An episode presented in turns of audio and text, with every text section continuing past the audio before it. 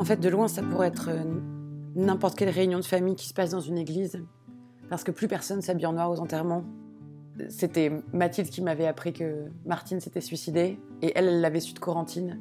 Je crois qu'aucun de nous avait parlé à Rémi directement. Et donc on est là en face euh, de l'église au PMU et on attend Rémi et on ne sait pas où est-ce qu'il est et aucun de nous ne l'a encore vu. Et je tourne la tête et en fait je le vois arriver. Et là j'ai plus besoin de me poser la question ce qu'il fallait que je dise, ce qu'il attendait de moi. Instinctivement je me suis levée, je l'ai pris dans mes bras. Je me souviens pas, j'ai dû lui dire que j'étais désolée. Et lui il m'a répondu que j'étais belle sans soutien-gorge ou, que j'étais sexy. Et j'avais trouvé ça surprenant de sa part. Rémi et moi on a des rapports très asexués. Notre condition de d'hommes et de femmes euh, hétérosexuels, elles rentrent pas du tout euh, dans la dynamique de notre relation et ça m'avait surprise. Et je sais pas s'il a dit ça pour parler d'autre chose ou, ou si juste parce que spontanément c'était un truc qu'il avait envie de me dire et je me souviens que ça m'a frappé. Bon, puis après, bah, à l'église, le cureton. Euh, et après ça, on est allé passer l'après-midi tous ensemble chez le frère de Martine, Alain, qui habite dans la grande maison rose au bout de la rue.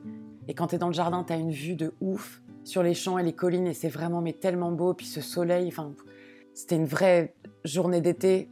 Et du coup, parce que c'est tellement facile de croire que c'est pas un enterrement, parce que les gens sont pas habillés en noir et parce qu'il fait si beau, c'est indécent les enterrements sous le soleil, tout le monde sait ça.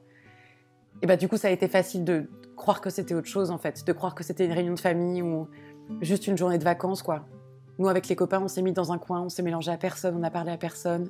Et puis petit à petit, on a commencé à rire, puis on a, on a ri de plus en plus fort et de plus en plus fréquemment. Et c'est comme si on s'était fait rattraper par la vie, mais par l'envie de, par l'envie d'être heureux, quoi.